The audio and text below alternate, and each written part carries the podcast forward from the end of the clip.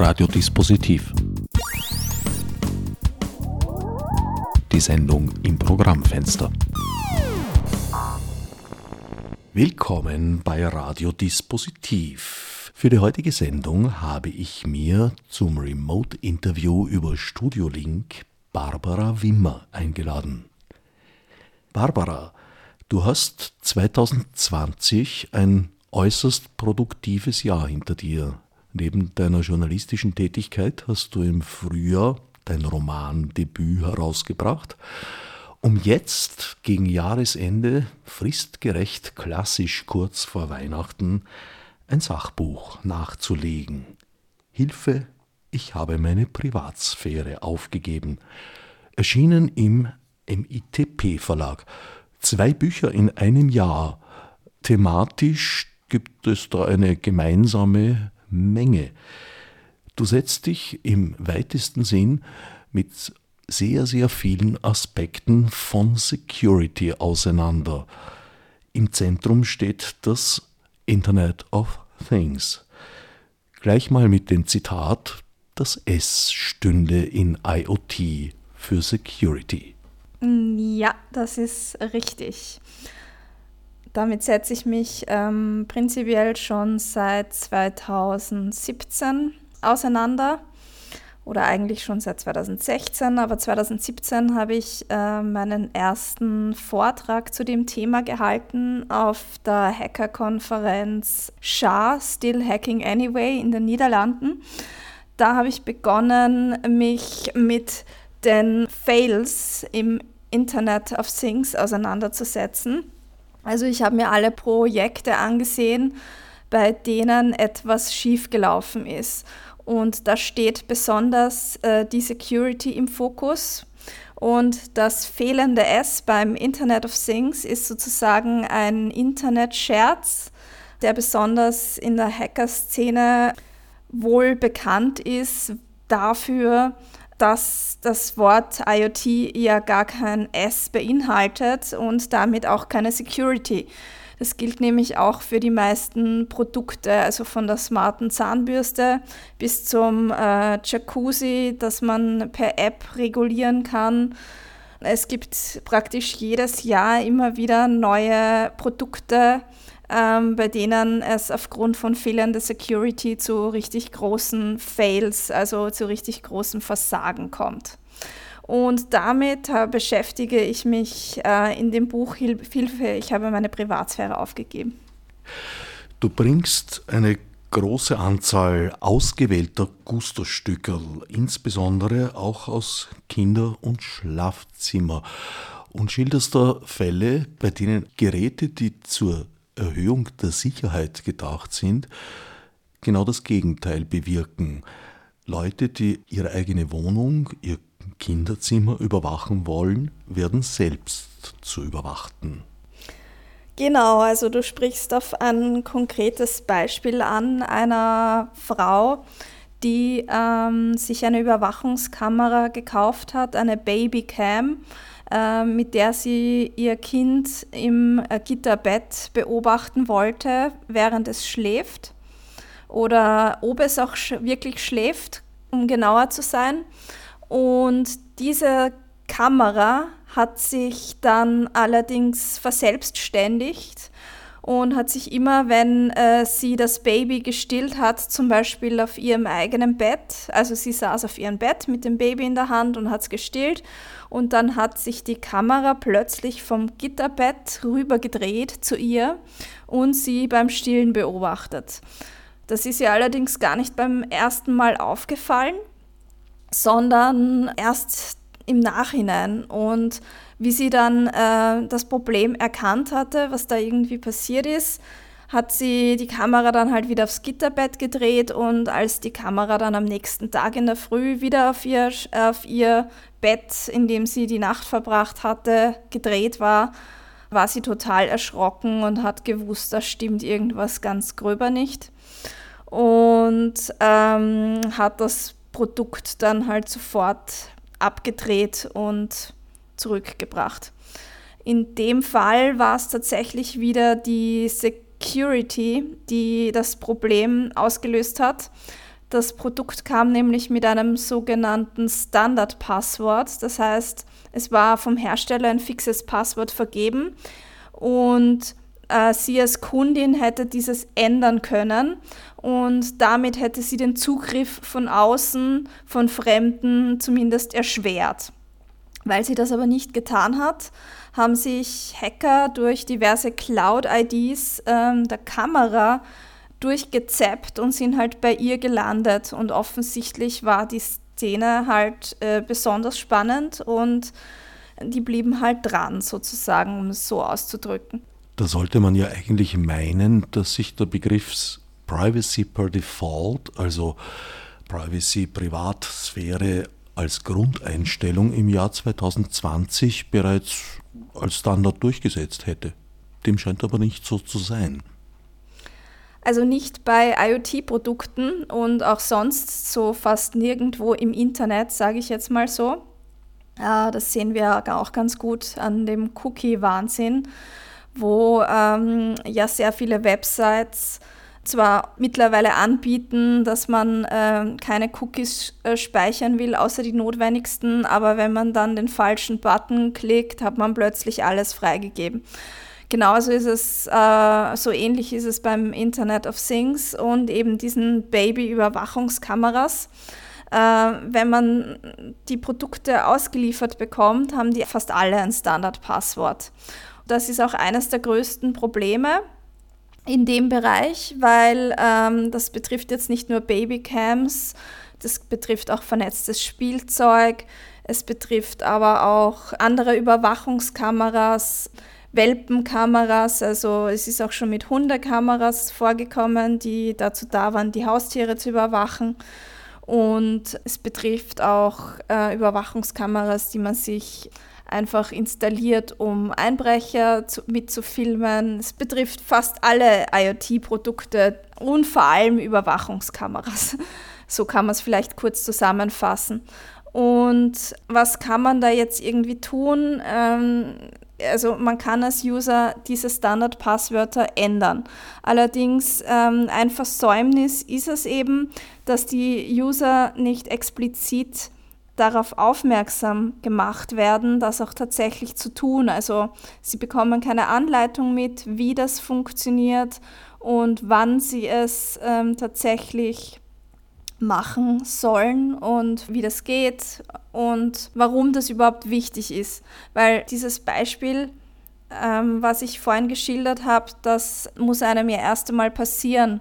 Davor besteht bei ganz vielen Leuten gar nicht die Awareness. Es wäre allerdings sehr leicht für den Hersteller, seine Kunden zu schützen dass er ein großes Interesse daran hat, dass die Geräte out of the box beim ersten Einschalten mal funktionieren und schon was tun, ist ja sehr verständlich. Allerdings gäbe es sehr einfache Möglichkeiten, Kunden einfach dazu zu zwingen, sogar, wenn man möchte, ein Standardpasswort beim ersten Login zu ändern.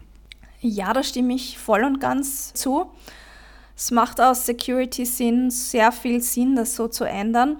Es gibt auch bereits zum Beispiel in Kalifornien in den USA ein Gesetz, das Standardpasswörter sogar verbietet. Und auch der Vorschlag von dir, die User dazu zu zwingen, das beim ersten Mal zu ändern, ist eigentlich ein super sinnvoller. Allerdings ist es sehr lustig. Ich habe mal mit einem ähm, Hersteller eines Smart Homes, also eines vernetzten Zuhauses, darüber gesprochen, ähm, der nämlich sein Smart Home auch mit einem Standardpasswort ausliefert. Und der hatte das mal umgestellt aus Security-Gründen, weil ihm seine Sicherheitsleute gesagt haben, so sollte er es besser nicht mehr vermarkten. Und daraufhin ähm, riefen erzürnte Kunden an und besetzten die Hotline Tage und Wochen lang. Und manche Kunden haben sich schlichtweg trotz allem geweigert, ähm, das Standardpasswort zu ändern. Und dann hat er es wieder rückgängig gemacht. Und lustigerweise ähm, hat mir auch ein Elektriker, der genau dieses Smart Home System tatsächlich äh, bei den Kunden installiert, gesagt, dass sehr viele dieser Kunden das Passwort nicht geändert haben wollen, weil sonst könne man ja künftig nicht mehr so einfach irgendwelche Sachen ändern lassen, extern, also von, von Service-Mitarbeitern oder so. Das heißt, offensichtlich besteht da absolut keine Awareness dafür und ähm, die Hersteller tun nichts. Beziehungsweise wenn sie was tun, dann kriegen sie halt gleich mal die volle Breitkante. Was ich damit eigentlich sagen will, ist, es liegt an uns darüber aufzuklären, warum das eigentlich ein Problem ist. Und das möchte ich eben genau mit meinem Buch tun. Also mein Buch ist ja auch eine Art Ratgeber, sollen ja nicht nur ganz viele schlechte Beispiele gesammelt werden, sondern ich möchte einerseits äh, Empfehlungen für die einzelnen Menschen mitgeben, aber andererseits natürlich auch Empfehlungen für Hersteller und für die Regulierung seitens der Politik, weil äh, was wir auf jeden Fall brauchen, ist einen breiten Mix. Es hilft nichts, wenn nur der, also nur der Nutzer was tut, es hilft aber auch nichts, wenn nur der Hersteller was tut, wir müssen alle was tun. Wenn die Kunden zum Teil dagegen sind, die Hersteller auch kein gesteigertes Interesse haben, dann wird es wahrscheinlich ohne politische Maßnahmen nicht funktionieren. Genau. Es gibt da ja auch durchaus äh, Bewegung und Pläne, zum Beispiel auf EU-Ebene. Mhm. Es gibt natürlich auch in Europa diverse Gesetzesvorhaben, die daran arbeiten, das Internet der Dinge sicherer zu machen oder auch Privatsphäre freundlicher. Allerdings ist das alles mal wieder kompliziert. Nicht jedes Gesetz bringt wirklich etwas. Es gibt zum Beispiel das Cybersecurity-Gesetz auf EU-Ebene und bei dem ist es so, dass das Internet der Dinge da kaum drinnen angesprochen und kaum geregelt wird und man in diesem Gesetz viel mehr machen hätte können. Da hätte man zum Beispiel die Standardpasswörter verbieten können, so wie, wie es in Kalifornien der Fall ist. Ähm, ich war sehr enttäuscht, wie dieses Gesetz rausgekommen ist, weil es eben äh, hauptsächlich auf kritische Infrastruktur abgezielt hat, aber nicht auf die Privatkunden und auf das Internet der Dinge. Und ja, dazu muss ich vielleicht jetzt noch kurz erklären, warum das eigentlich so problematisch ist. Also wir haben ja bis jetzt nur darüber gesprochen, dass sich Fremde in die Haushalte einklinken können und eben jemandem zusehen können, wenn er sein Kind stillt. Oder ähm, es, äh, man kann damit auch direkt mit Kindern im Kinderzimmer sprechen, wenn das vernetzte Spielzeug zum Beispiel auch ein eingebautes Mikrofon hat, was ja immer wieder vorkommt. Also nicht nur diese Dinge passieren, sondern... Und zwar, wie ich hinzufügen möchte, auch bei dir nachzulesen, auch mit der Stimme einer Person, die dem Kind vertraut ist, zum Beispiel der Mutter. Genau, das geht auch. Man kann Stimmen mittlerweile heutzutage nachmachen und dann äh, dem Kind so mit der vertrauten Stimme kann man es dann auf einen bestimmten Punkt locken oder sagen, mach mir jetzt die Haustür auf und schon steht dann plötzlich der Einbrecher in der Wohnung. Also ist auch ein richtig creepy Szenario, sage ich jetzt mal, eines, was man sich und seinem Kind und seiner Familie absolut nicht wünscht. Es ist aber auch so, dass man nicht nur sich und seine Familie gefährden kann, wenn die Security bei einem Produkt nicht passt, sondern es ist zum Beispiel auch schon vorgekommen, dass ein Kühlschrank plötzlich Spam-E-Mails verschickt hat, weil er Teil eines großen Botnets geworden ist. Und ähm, was das jetzt wieder heißt, möchte ich halt auch noch ganz kurz erklären. Da sammeln sich diverse IoT-Geräte zusammen und die werden dann aus der Ferne gesteuert und ähm, werden dann zu so einem sogenannten Botnet zusammengefasst. Und das bedeutet, dass sie von einer einzigen Person befohlen werden, was sie jetzt als nächstes tun, eben zum Beispiel Spam-E-Mails verschicken oder einen DDoS-Angriff auf genau eine Webseite ausführen.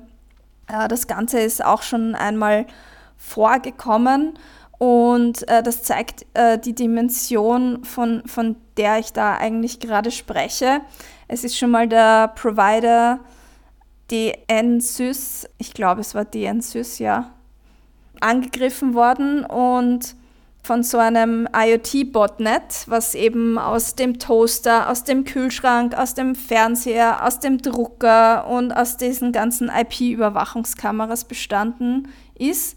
Und äh, der, die haben dann diesen Provider angegriffen und der ging dann offline und es waren halt zufällig ähm, sehr viele bekannte äh, US-Dienste genau bei diesem Provider, was dazu geführt hat, dass plötzlich Netflix down war und Twitter war down und einige andere US-Dienste waren davon noch betroffen.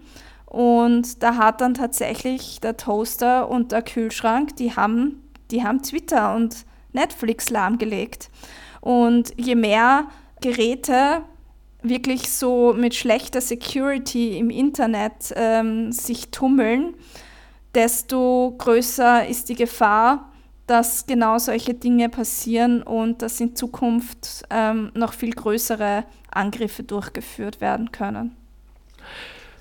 Den Cyber Security Act der Europäischen Union haben wir bereits erwähnt, der zwar kritische Infrastruktur umfasst, wichtig genug, leider aber nicht Consumer-Produkte, was natürlich auch sehr wichtig wäre, womit das Internet of Things IoT zum größten Teil herausfällt. Was gibt es denn sonst noch für Initiativen auf EU-Ebene in diesem Bereich? Ja, da gibt es noch den Digital Services Act und den Digital Market Act die ähm, jetzt ganz brandneu im Dezember von der EU-Kommission erstmals vorgestellt worden sind. Da finden sich auch ganz viele Aspekte drinnen, die das Internet der Dinge betreffen.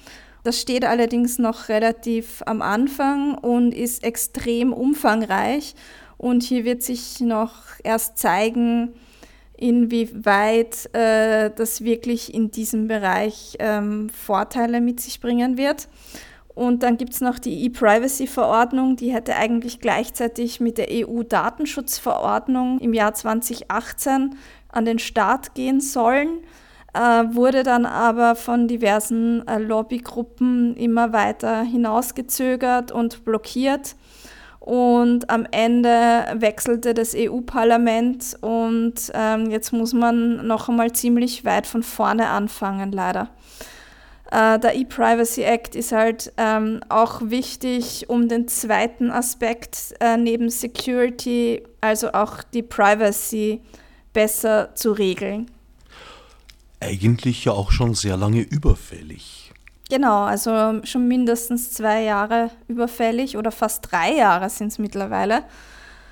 Und ähm, ja, aber der wurde eben ziemlich zurück an den Start geschickt und in dem Prozess und total verwässert und hat dann eigentlich gar nicht mehr das geregelt, was er ursprünglich regeln hätte sollen. Und ja, jetzt muss man dem Gesetz wieder eine komplett neue äh, Chance geben. Äh, was generell aber eben so ist, also was meine, ähm, meine Meinung ist, man darf sich nicht zu sehr nur auf Gesetze verlassen, sondern man muss eben wirklich äh, auch schauen, was man eigentlich an seinem eigenen Verhalten ändern kann, solange es keine Privacy by Design und Security by Design Sachen gibt, was man eigentlich als Nutzer tun kann. Also soll man jetzt irgendwie solche Überwachungskameras kaufen, wenn man weiß, dass die so unsicher sind, oder soll man äh, gleich darauf verzichten? Aber ist das nicht ein bisschen so, als hätte man bezüglich Stromleitungen gesagt, naja, also Erdung brauchen wir eigentlich nicht für die Haushalte, lassen wir es so wie es ist, die Schuko-Stecker, das ist alles viel zu aufwendig und zu teuer. Um den Kunden zu schützen, er muss das selber tun. Hier ist der Schutz halt sehr stark tatsächlich auf die Einzelperson ausgelagert. Man muss sich um sehr vieles selber kümmern. Ja, das ist im Moment so. Es ist aber auch gleichzeitig wichtig, da wir sind ja eigentlich mündige Bürger und wollen solche sein und wollen unsere Freiheiten. Wir haben die Wahl und wir haben aber auch die Wahl, was für Produkte wir kaufen und was wir uns ins Haus stellen. Äh, ob wir uns jetzt eine digitale Sprachassistentin namens Alexa ins Haus stellen oder nicht, bleibt dann unsere eigene Entscheidung. Also ich persönlich bin natürlich keine Verfechterin von der Markt wird das schon regeln. Im Gegenteil, wir brauchen natürlich Security by Design und wir brauchen Privacy by Design und die Firmen sind in, diese, in die Pflicht zu nehmen, ähm, sich zumindest äh, datenschutzkonform äh, laut DSGVO zu verhalten und auch an alle anderen gesetzlichen Bestimmungen und natürlich auch an den Cyber Security Act und all das. Es ist allerdings so, dass ich nicht empfehlen kann, einfach als Bürgerin und Bürger komplett alles aus der Hand zu geben und sich zurückzulehnen und sagen, naja, äh, Alexa wird schon passen, Amazon, ja, ich kriege auch meine Pakete von Amazon, da stelle ich mir jetzt auch diesen Lautsprecher ins Wohnzimmer. Was soll denn da schon passieren? Also wenn ich äh, mich ähm, nicht erkundige als Bürgerin und Bürger, was man sich da eigentlich ins, ins, Wohnzimmer stellt und wo dann die Daten hingehen, nämlich in die USA, wie lange die gespeichert werden, nämlich unendlich und so weiter, dann kann ich dem Konsumenten auch nicht mehr helfen. USA spielt insofern eine Rolle, als dort weitaus laschere Bestimmungen bezüglich des Datenschutzes bestehen. Ja, äh, beziehungsweise die Server von Amazon stehen in den USA und dorthin werden die Daten übertragen. Und das muss ja auf irgendwelchen Verträgen passieren. Und da ist zum Beispiel kürzlich das Privacy Shield Abkommen, das den Datenaustausch zwischen der EU und der USA regelt. Ähm, das ist vor kurzem äh, im Juli 2020 vor dem Europäischen Gerichtshof äh, gekippt worden. Und damit ist es einfach so, dass die Daten jetzt in die USA übertragen werden ohne dieses Privacy Shield Abkommen. Und was ist jetzt das Problematische von digitalen Sprachassistenten? Sie zeichnen einfach alle Gespräche auf, die man äh, mit diesem Assistenten führt und speichern diese. Man kann zwar als Konsument einzelne Gespräche löschen, aber erstens mal heißt das nicht, dass die dann auch wirklich von den Servern gelöscht werden, sondern das heißt jetzt erstmal, dass sie von deinem Gerät gelöscht werden. Weil wenn die Daten dann schon übertragen worden sind, dann werden sie auf diesem Server in den USA nicht gelöscht, sondern die werden dann zu verwendet, das Service weiter zu optimieren. Und ähm, bei den digitalen Sprachassistenten gibt es ja diesen, äh, diese berühmte Lampe, nur wenn die leuchtet, dann hört Alexa auch wirklich zu. Oder nur wenn man den Voice Command gibt. Aber es gab halt schon zahlreiche Fälle, die ich auch in meinem Buch schildere, wo es darum geht, dass äh, sich Alexa einfach so eingeschalten hat, ohne dieses Zauberwort, ähm, das man aussprechen soll damit man sie aktiviert. Und dann gibt es auch noch ganz viele Fälle, wo bei diesen Gesprächen nicht nur die Daten transferiert worden sind, sondern wo auch tatsächlich ein Mensch dahinter saß, der zugehört hat.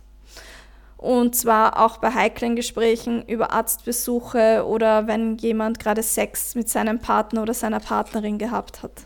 Weil er sich in das System gehackt hatte oder war das Teil der Optimierung der Software? In diesen Fällen hat sich äh, die digitale Sprachassistentin einfach von selbst eingeschalten, ohne dieses Zauberwort und dann mitgehört. Ähm, die Menschen haben mitgehört, um das System zu optimieren. Natürlich nicht, weil sie sich reingehackt haben, aber natürlich ist es auch möglich, äh, Alexa zu hacken.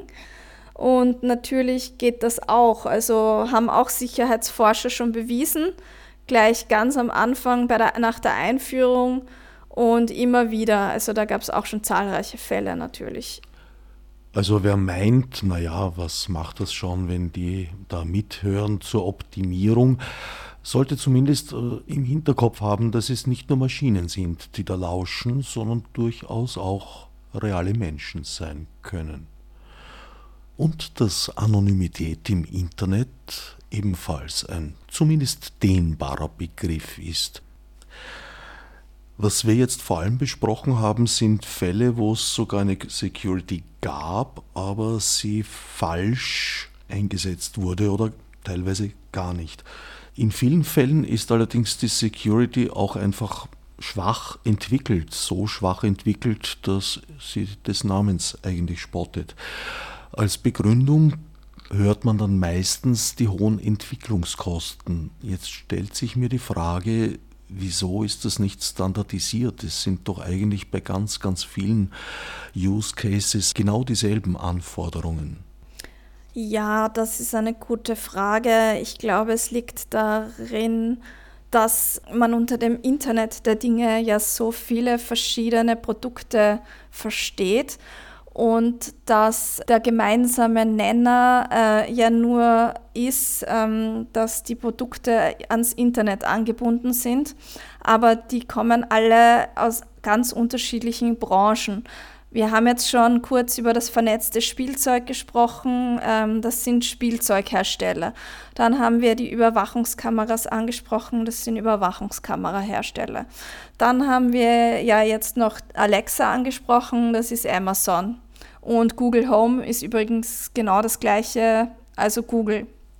Google und Amazon, zwei Riesen.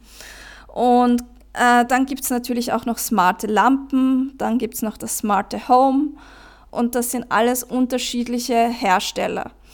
Die sind ja nicht so zum Internet der Dinge gekommen, dass sie gesagt haben, ja super, wir machen jetzt das Internet der Dinge und, und es muss jetzt alles ans Internet ange... Also sie sind da so dazu gekommen, sie haben Produkte aus ihrem Genre und ähm, auf einmal wurde es in sozusagen alles zu vernetzen und dann haben sie gesagt, naja, jetzt müssen wir auch was mit diesem Internet machen.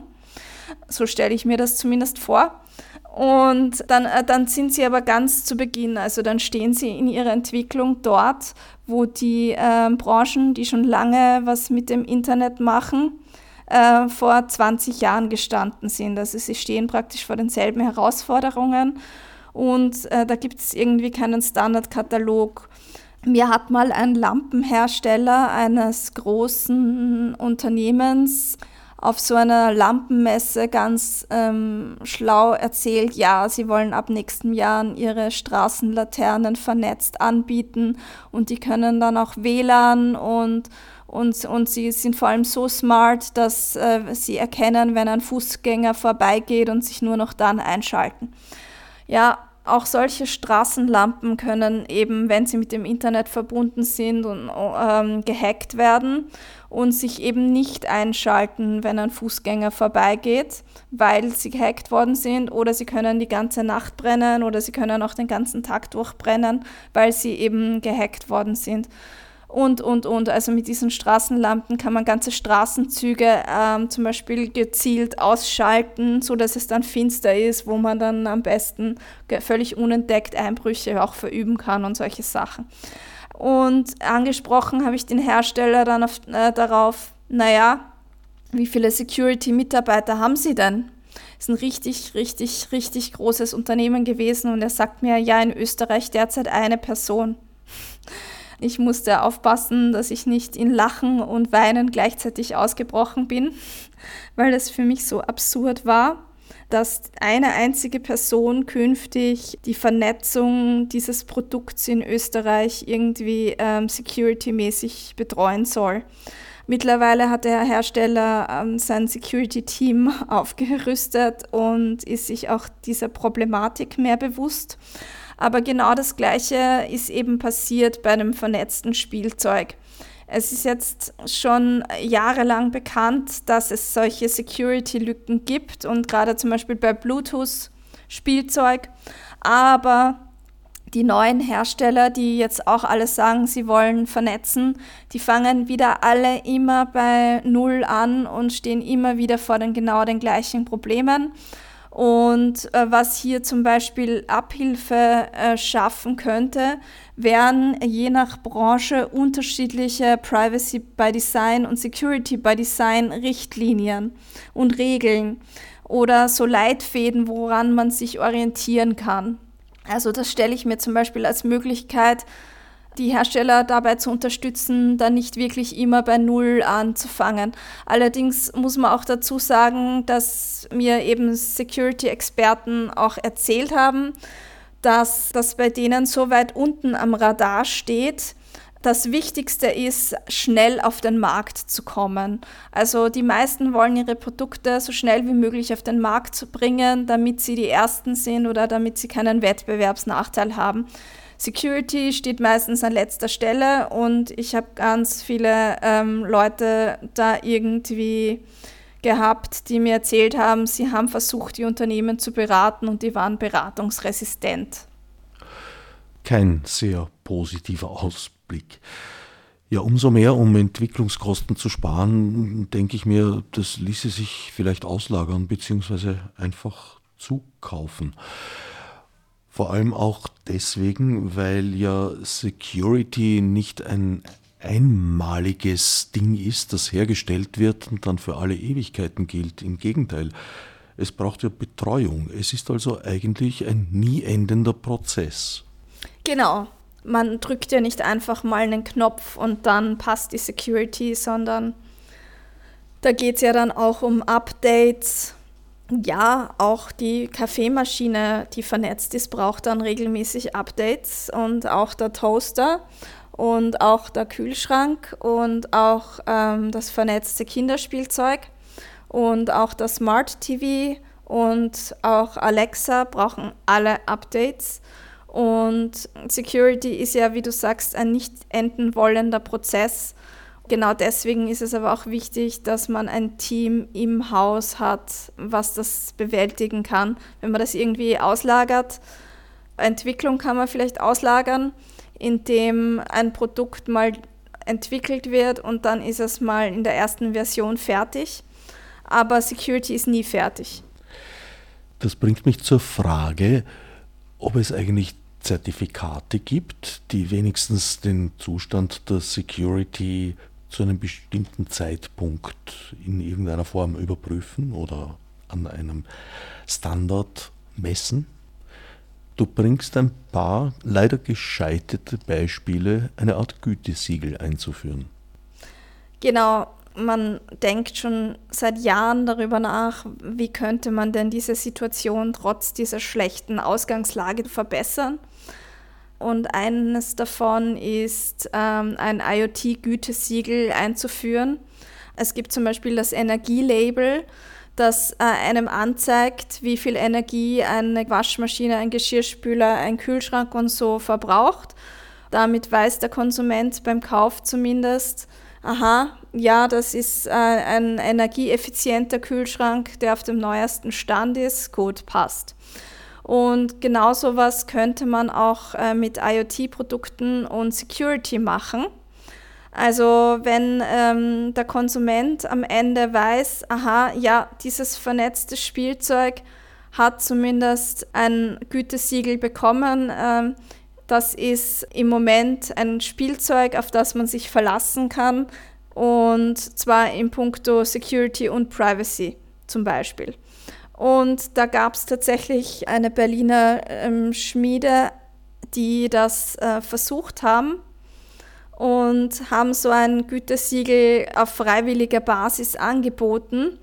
Und ganz am Anfang gab es einige sehr coole Projekte, eben gerade aus dem äh, Bereich Spielzeug und einen smarten Lautsprecher hatten sie im Programm und sind aber alle dieser Projekte gescheitert oder übernommen worden und damit konnte das nicht mehr weitergetrieben werden.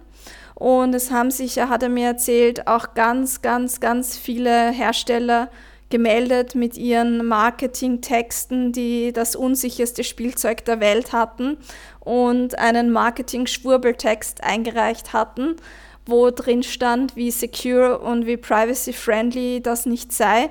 Und die Analyse dann gezeigt hat, dass das alles andere als der Realität entsprochen hat. Also diese Produkte haben dieses Siegel natürlich nicht bekommen, aber da hat sich zum Beispiel gezeigt, dass das ähm, möglichst nicht irgendwer privater machen sollte, sondern dass es da schon sehr, äh, sehr viel Aufwand braucht, um das wirklich auch zu überprüfen, was da eingereicht wird. Und eine Organisation, die das Ganze zum Beispiel äh, regelmäßig ähm, zum, vor Weihnachten macht, ist die Mozilla Foundation.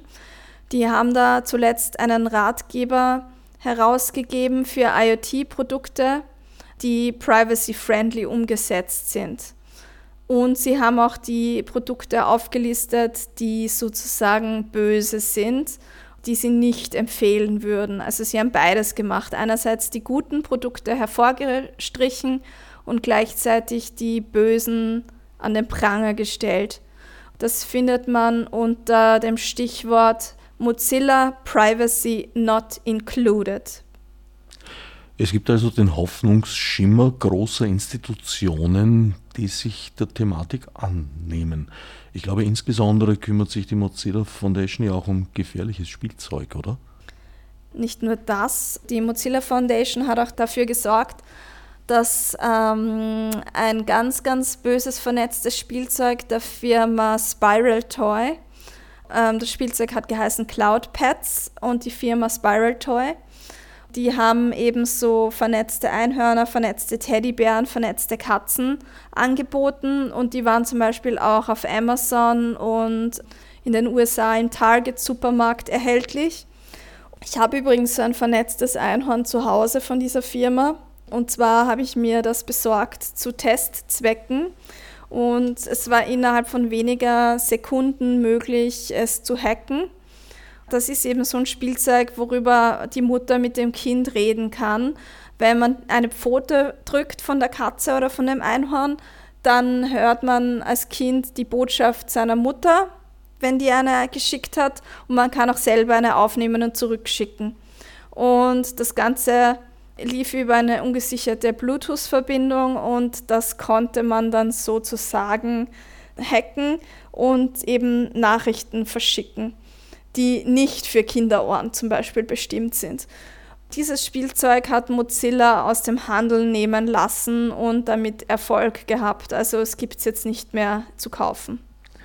Bildet sich so etwas wie ein internationales Internetrecht heraus und damit verbunden ein internationaler Konsumentenschutz? Ja, du sprichst es an, das sind eigentlich Konsumentenschutzthemen. Es ist auch so, dass die Konsumentenschützer dieses Thema auch tatsächlich erkannt haben und auch nicht untätig sind, komplett zumindest. Es gibt den norwegischen Konsumentenschutzverband und der hat ähm, eine Studie in Auftrag gegeben, die heißt Out of Control. Da geht es darum, die haben zum Beispiel untersucht, welche Daten Apps übertragen und an wen sie diese Daten schicken, ohne dass die Kunden je ihre Zustimmung dafür erteilt haben.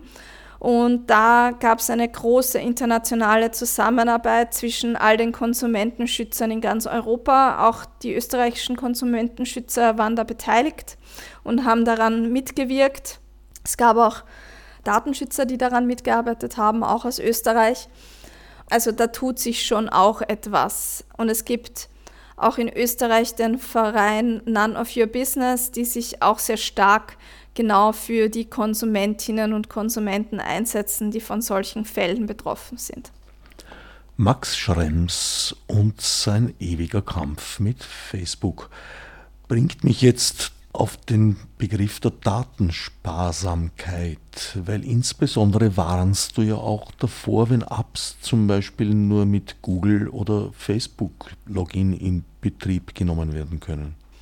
Ja, genau. Es gibt ja bei sehr vielen Apps die Möglichkeit, sich via Google oder Facebook einzuloggen.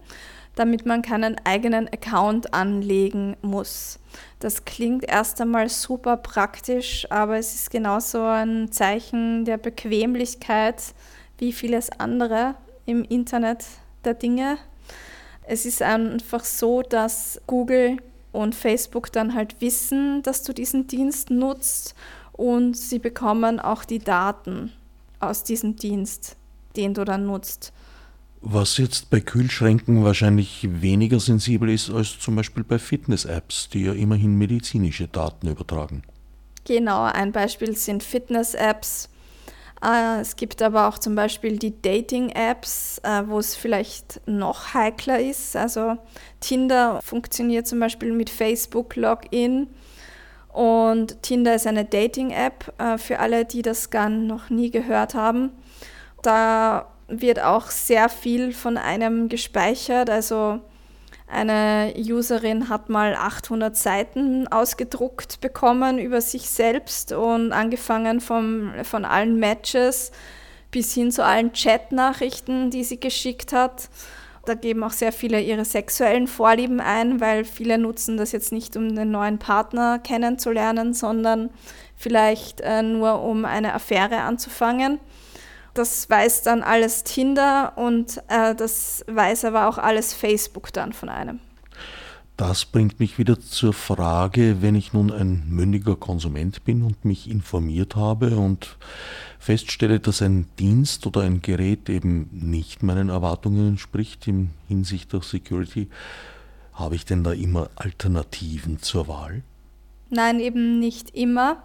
Zum Beispiel ähm, fällt mir persönlich jetzt keine datenschutzfreundliche und privacyfreundliche Dating-App ein. Es gibt allerdings natürlich ähm, manchmal schon Alternativen. Zum Beispiel bei den Messengern ist es nicht so, dass wir von WhatsApp abhängig sind, sondern da gibt es zum Beispiel äh, Signal, dann gibt es auch noch Streamer. Und wenn es gar nicht anders geht, gibt es auch noch Telegram. Und ähm, man muss nicht seine Daten ins Facebook-Imperium werfen. Also WhatsApp gehört ja zu Facebook und das soll jetzt immer enger miteinander verschränkt werden. Und ähm, die Daten sollen jetzt auch für personalisierte Werbung für Facebook zur Verfügung stehen. Deswegen ist das äh, jetzt gerade zuletzt in Verruf gekommen und viele Leute haben erkannt, Moment mal, was tue ich denn da eigentlich gerade? Und da gibt es eine Alternative oder mehrere Alternativen.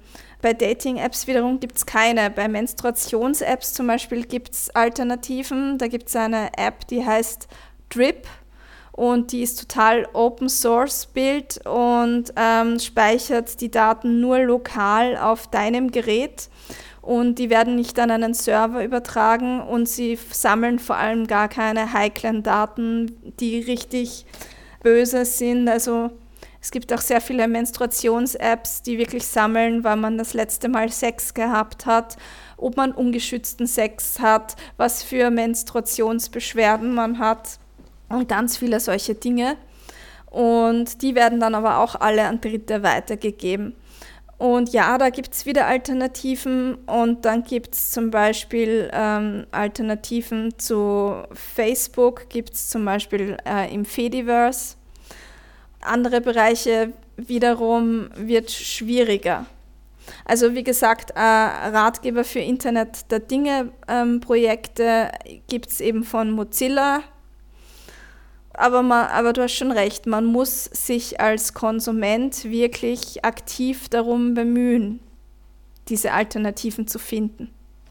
Im Bereich der Messenger geht ja dieser Tage geradezu ein Traum von dir in Erfüllung. Es ist eine regelrechte Fluchtbewegung weg von WhatsApp hin zu Signal eingetreten. Ja, also muss ich sagen, in den letzten Tagen äh, sind in meinem Smartphone sicher 100 neue Kontakte in der Signal-App zu finden gewesen. Von manchen Leuten habe ich mir gedacht, was, der hat das da vorher noch gar nicht genutzt, okay. Und ähm, es ist so, dass ich persönlich schon sicher seit fünf oder sechs Jahren oder noch länger Signal nutze und darüber die meiste Kommunikation abwickle. Signal wird ja auch schon seit Jahren von Edward Snowden empfohlen. Der hat auch vor kurzem einen sehr lustigen Tweet rausgeschmissen, in dem er geschildert hat, äh, ähm, hat ein Nutzer gefragt, warum soll er denn Signal nutzen? Und Snowden hat dann äh, so äh, scherzhalber getwittert, naja, es gibt keine bessere App, weil es sie zeigt, ich bin noch am Leben. Das ist jetzt vielleicht erklärungsbedürftig, wenn man die Geschichte nicht so kennt. Edward Snowden hat äh, im Jahr 2013 den NSA-Skandal aufgedeckt und ist halt ähm, jetzt in Russland lebend und wird von den USA halt gesucht und ist als Whistleblower nach wie vor in großer Gefahr. Und ähm, es gibt sicher genug Leute, die ihn nicht lebend sehen wollen, um es mal so auszudrücken. Jedenfalls ist ähnlich wie bei Julian Assange die Chance, dass er in, den Vereinigten Staaten von Amerika einen fairen Prozess bekäme, verschwindend gering. Genau. Du empfiehlst Verbrauchern und Verbraucherinnen auch eine Abwägung vorzunehmen, wie viele Daten sie hergeben wollen und wie viele Daten ihnen ein bestimmtes Service wert ist. Ja, also es hilft ja nichts zu sagen, schmeißt alle Apps von eurem Handy und nutzt überhaupt keine digitalen Dienste mehr, weil die sammeln ja eh alle nur Daten von euch.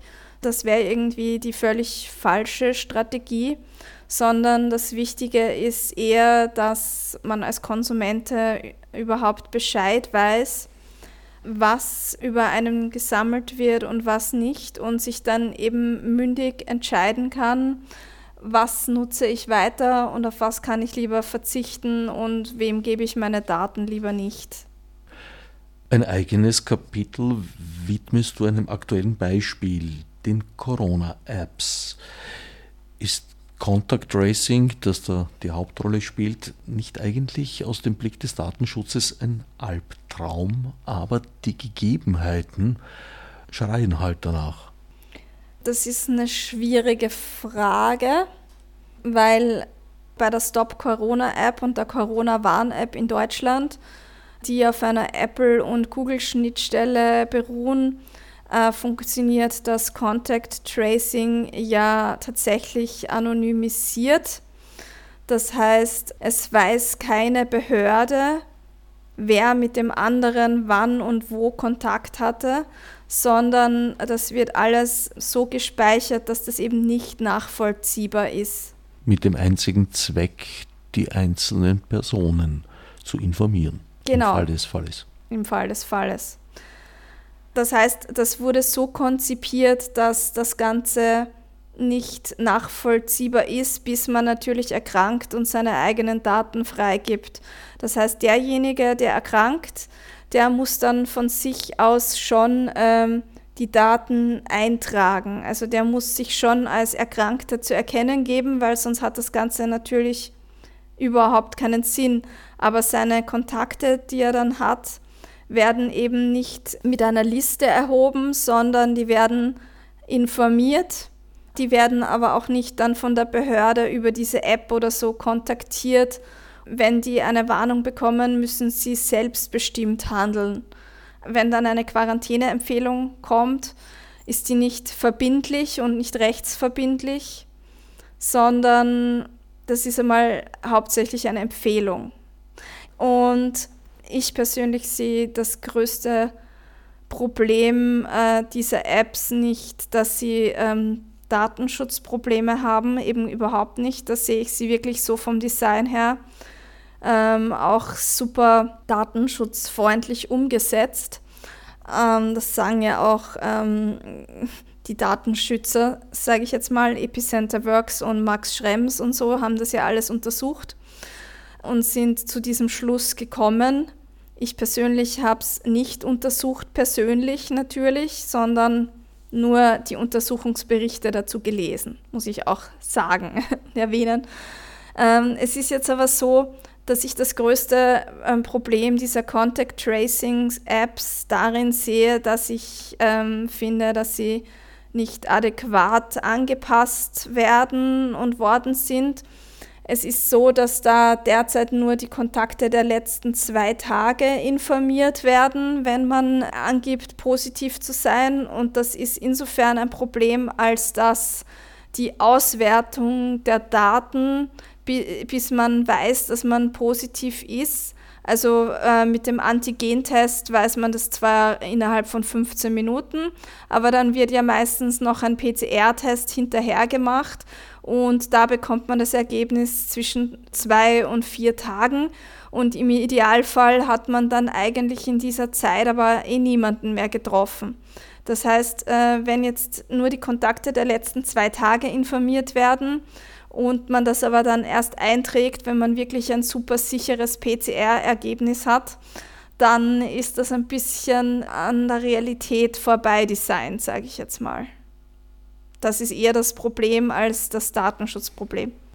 Also sagen wir mal, es gäbe durchaus noch Punkte, wo Verbesserungen nötig wären. Ja.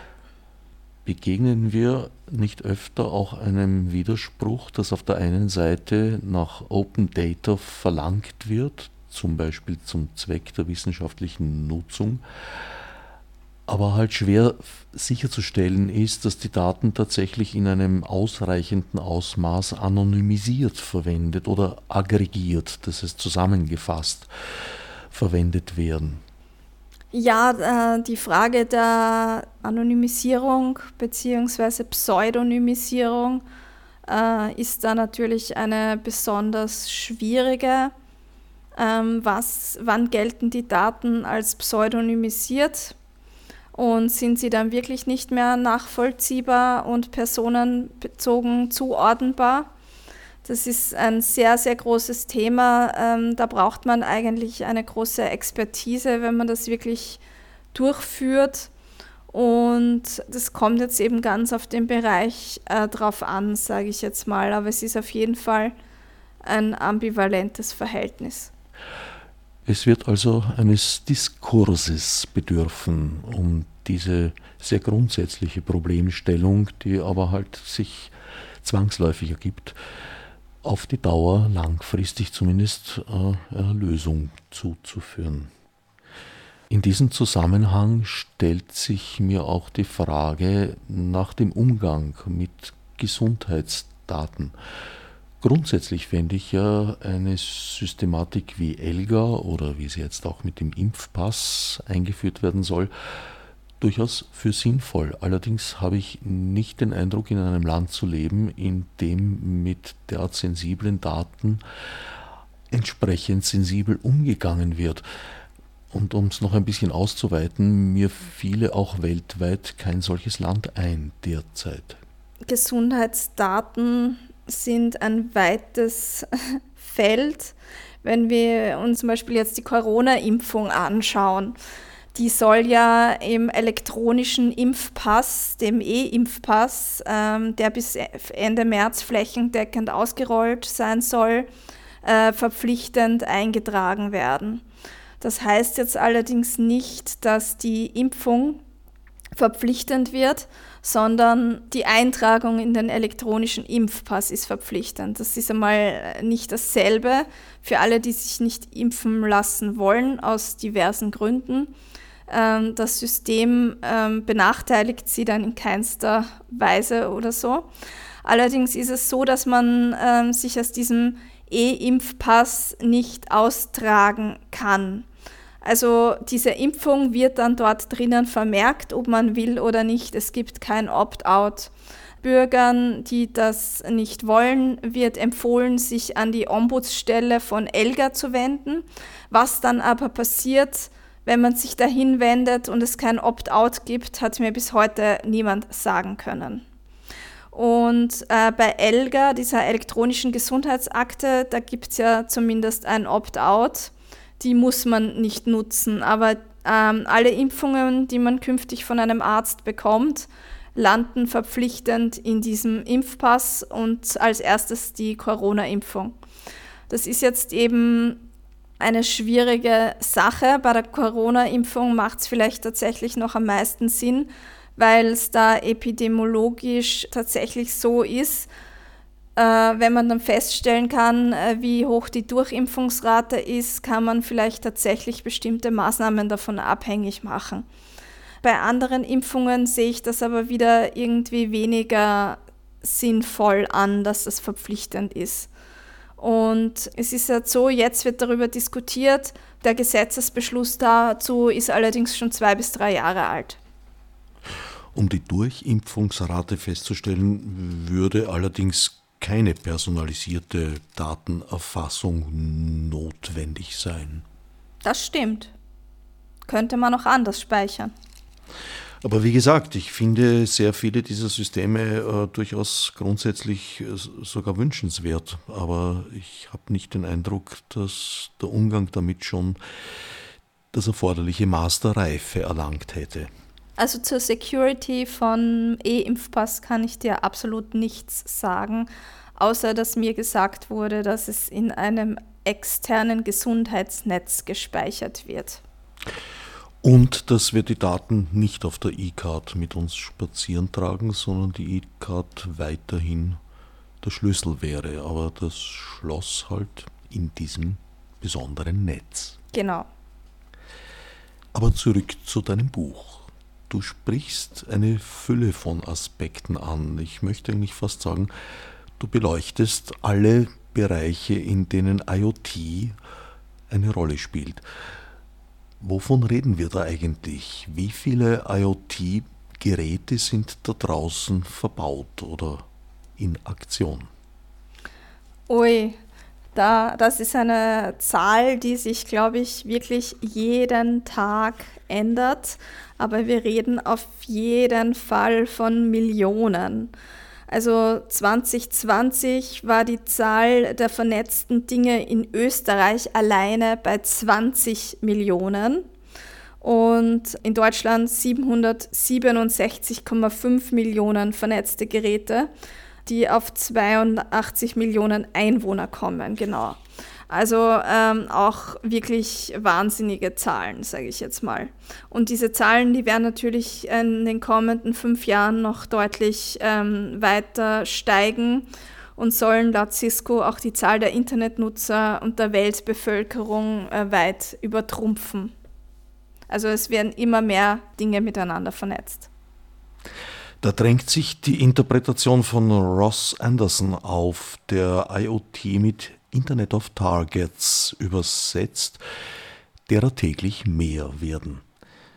Jetzt haben wir auf der einen Seite ja den mündigen Konsumenten, die mündige Konsumentin, aber auf der anderen Seite stellt ja da jeder und jede, die solche Geräte in Betrieb nimmt, unter Umständen auch eine Gefahr für die Umgebung dar.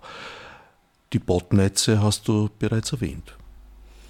Genau, also ich stimme da durchaus mit Ross Anderson überein. Ähm, für mich sind das auch alles Internet of Targets, weil eben die wenigsten Geräte derzeit tatsächlich ähm, gewartet werden, so wie beim Computer, wo man tatsächlich die Updates macht oder auch beim Smartphone Warum macht man sie da großteils? Na gut, weil sie automatisiert erfolgen ähm, oder sich nach einer Zeit so dermaßen aufdrängen, dass man sie einfach macht.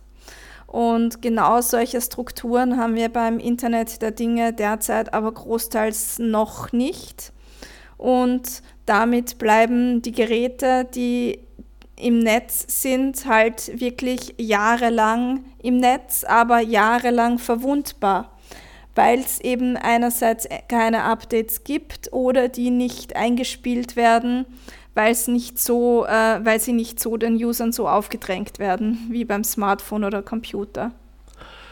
Manche sehen als Quelle des Bösen den sogenannten Überwachungskapitalismus. Cory Doctorow zum Beispiel verlangt danach, das Geschäftsmodell desselben zu zerschlagen. Ja, also ich spreche in äh, meinem Buch auch den Überwachungskapitalismus an. Was versteht man darunter?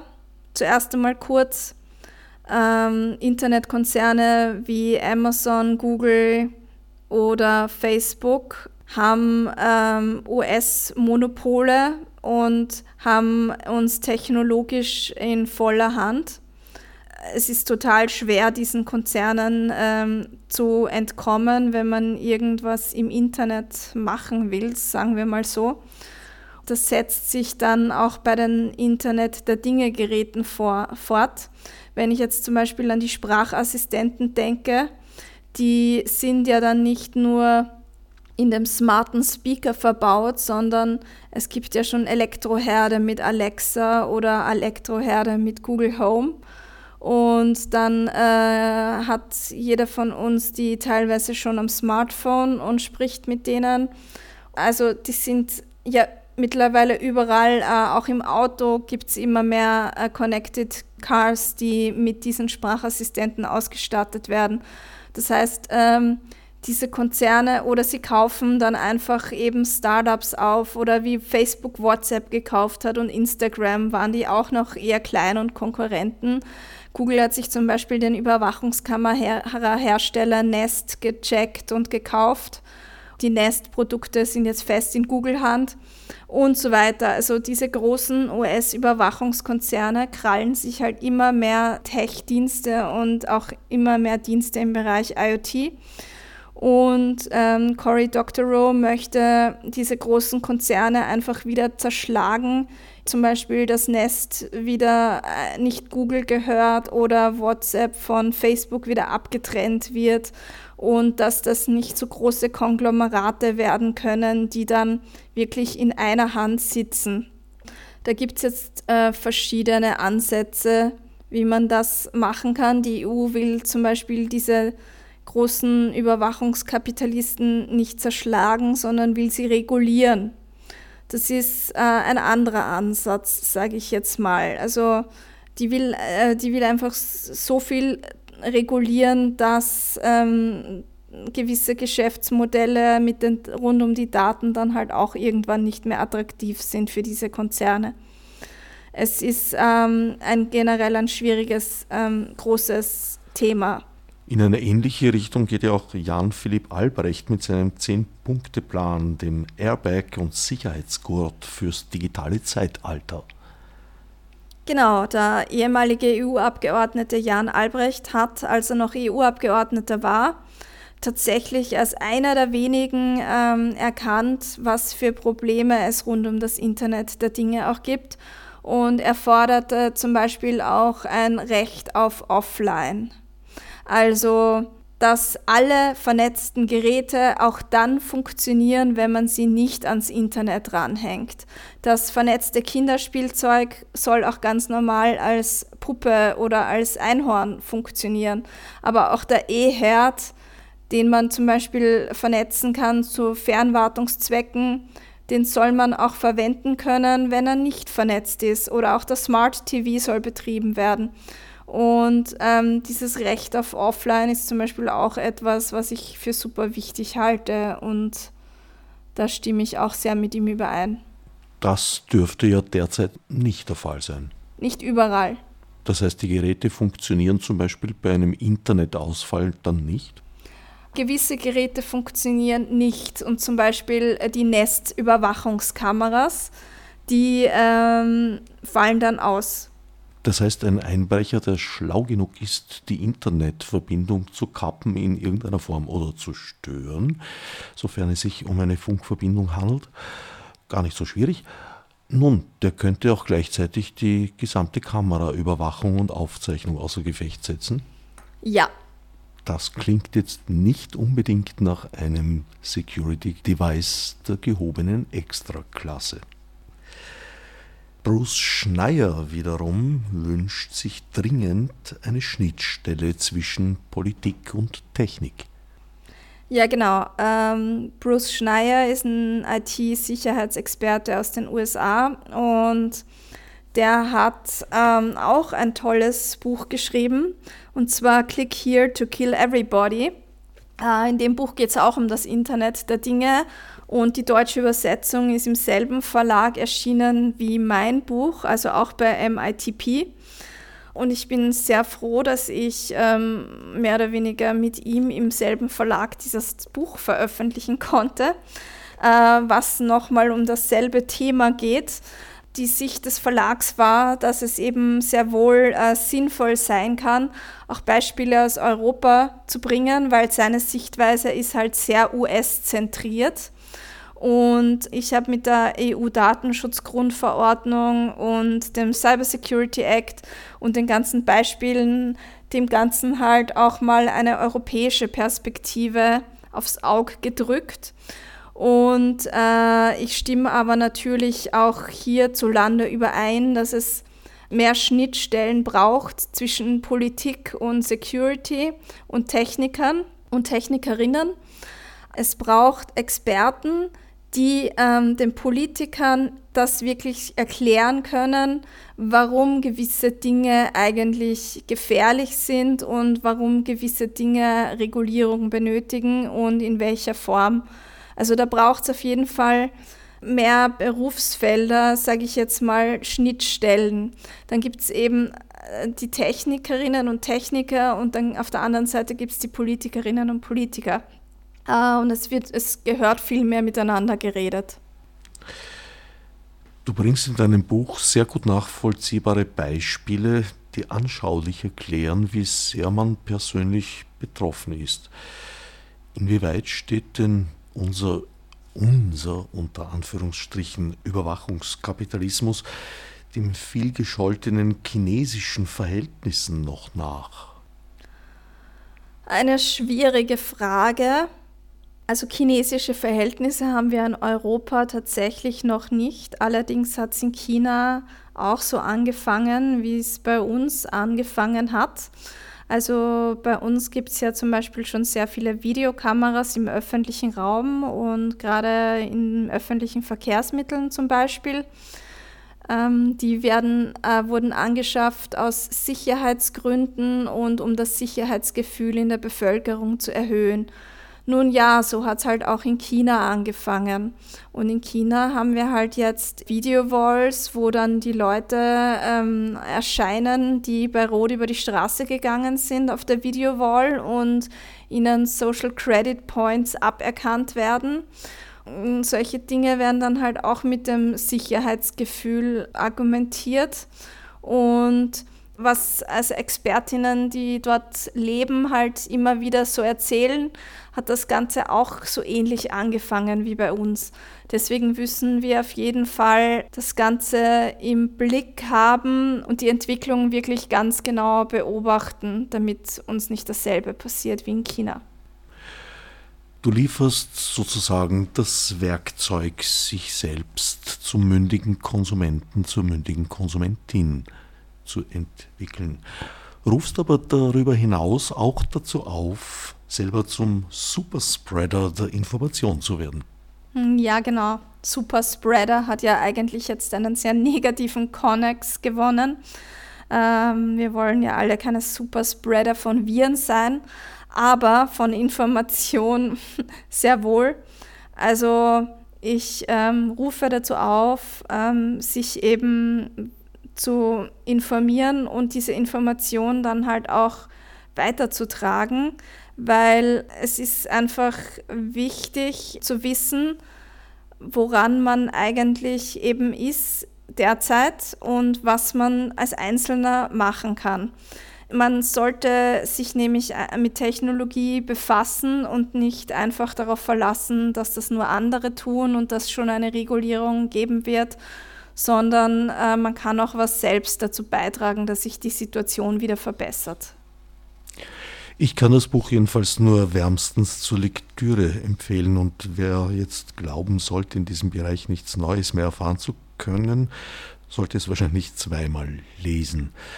Wer jetzt neugierig geworden ist hingegen, wo ist denn das Buch zu haben?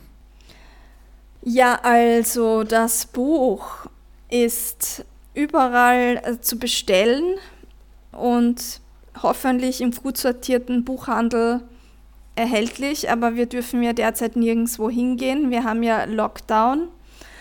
Es gibt natürlich einzelne Buchhändlerinnen und Buchhändler, die Click and Buy anbieten. Es gibt es natürlich auch ähm, bei großen Ketten wie Thalia, sage ich jetzt mal, wo man es auch immer online bestellen kann.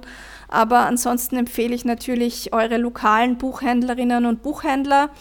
Da geht es ja einfach hin oder ihr ruft sie an oder ihr schreibt ihnen eine E-Mail oder ihr nutzt ihr äh, Vorbestellsystem, was sie haben, was auch immer sie haben, sagt dem Titel Hilfe, ich habe meine Privatsphäre aufgegeben von Barbara Wimmer und im Idealfall noch die ISBN-Nummer. Die ist übrigens 973 7475 91641. Und damit könnt ihr das überall bestellen und bekommt es zu, nach Hause geliefert. Oder holt, könnt ihr es abholen. Ich nehme an, dass auch Links auf deinem Schrumbab-Website zu finden Natürlich. sind. Natürlich. Also auf meiner Webseite schrumbab.at äh, gibt es natürlich auch alle Informationen zum Buch. Und die Verlagswebseite ist mitp.de. Und ich nehme an, es wird auch eine E-Book-Ausgabe geben. Natürlich, es gibt auch eine Ausgabe als E-Book, als PDF und als Kindle-Version für alle, die es elektronisch lesen möchten. Ist es da eigentlich möglich, ich bin ja ein Papierbuchleser, diese vielen sachdienlichen Links zu weiterführenden Informationen anzuklicken? Da bin ich überfragt, weil ich es nicht ausprobiert habe. Nun, ich hoffe, sie werden jedenfalls kopierbar sein. Ich empfehle es selbst zu testen. Ich danke Barbara Wiemer für das Gespräch, das wir über studiolink.de online durchgeführt haben und allen anderen fürs Zuhören. Danke auch. Als Nef Marburg mit Monesi. Fichte subsidiar.